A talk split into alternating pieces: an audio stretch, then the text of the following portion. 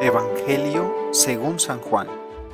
En aquel tiempo Jesús levantó los ojos al cielo y dijo, Padre, no solo te pido por mis discípulos, sino también por los que van a creer en mí por la palabra, por la palabra de ellos, para que todos sean uno como tú, Padre, en mí y yo en ti somos uno, a fin de que sean uno en nosotros, y el mundo crea que tú me has enviado.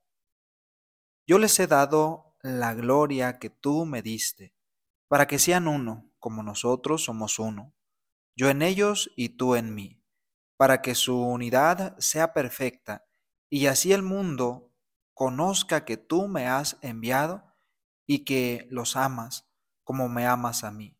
Padre, quiero que donde yo esté, estén también conmigo los que me has dado, para que contemplen mi gloria, la que me diste, porque me has amado desde antes de la creación del mundo. Padre justo, el mundo no te ha conocido pero yo sí te conozco, y estos han, han conocido que tú me enviaste. Yo les he dado a conocer tu nombre, y se lo seguiré dando a conocer, para que el amor con que me amas esté en ellos, y yo también en ellos.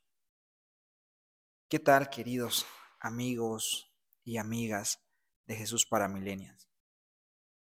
Eh, hemos escuchado a lo largo de esta semana la oración constante que Jesús hará por aquellos que son sus seguidores y hoy nos hace notar que no solamente por quienes lo siguen y le conocieron en persona, sino por todos aquellos que van a creer en Él por la predicación de aquellos que le conocieron y que estuvieron de cerca siguiéndole. Pero yo quiero hacer la reflexión sobre lo siguiente cuando las personas se acercan a nosotros los sacerdotes, con mucha frecuencia nos piden oraciones. Y así alguien se acerca y nos dice, Padre, rece por mí porque estoy enferma. Rece por mí porque tengo este problema con mi esposo. Rece por mí porque tengo esta dificultad en la familia, con los hermanos. Hay problemas. Rece por mí porque van a intervenir o van a operar algún familiar. Y así, cuando alguien se acerca a nosotros a pedirnos una oración, es porque hay un peligro. Incluso cuando alguien va al templo a rezar, muchas, una gran cantidad de veces, es porque hay un peligro o una dificultad. Así cuando alguien se siente amenazado o va a hacer un examen, va y le pide a Dios que le ayude. Jesús nos hace notar hoy la importancia de la oración. Jesús ve un peligro muy grave en nosotros sus seguidores. ¿Y cuál es este peligro que Jesús mira? Que vivamos desunidos, que haya divisiones, discordias y problemas, separaciones entre nosotros.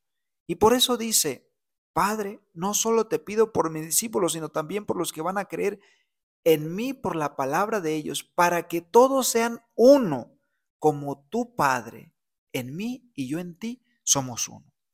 El deseo en el corazón de Jesús, en el corazón de Dios, es que vivamos en la unidad, es que vivamos como hermanos, es que vivamos como familia.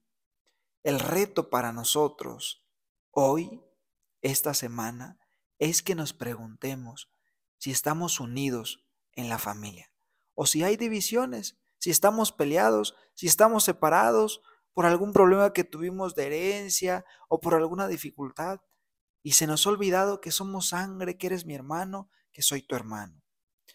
El día de ayer yo compartía un video que, que miré en redes sociales y, este video eh, eh, más o menos era dos niños que su papá va y amarra, los envuelve y les dice, para que no sigan peleando, tienen que decirse tantas veces te amo.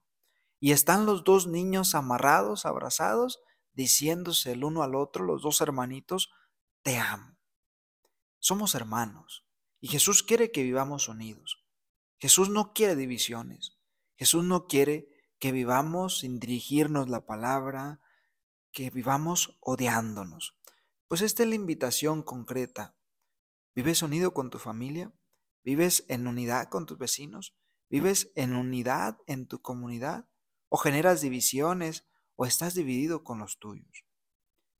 Que Dios nos ayude a vivir en esta unidad.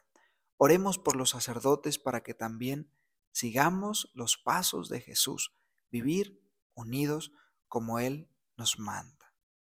Soy el Padre Omar Magaña Mendoza. Fue un gusto compartir con ustedes esta reflexión y nos vemos para la próxima semana. Esto fue Jesús para Milenias.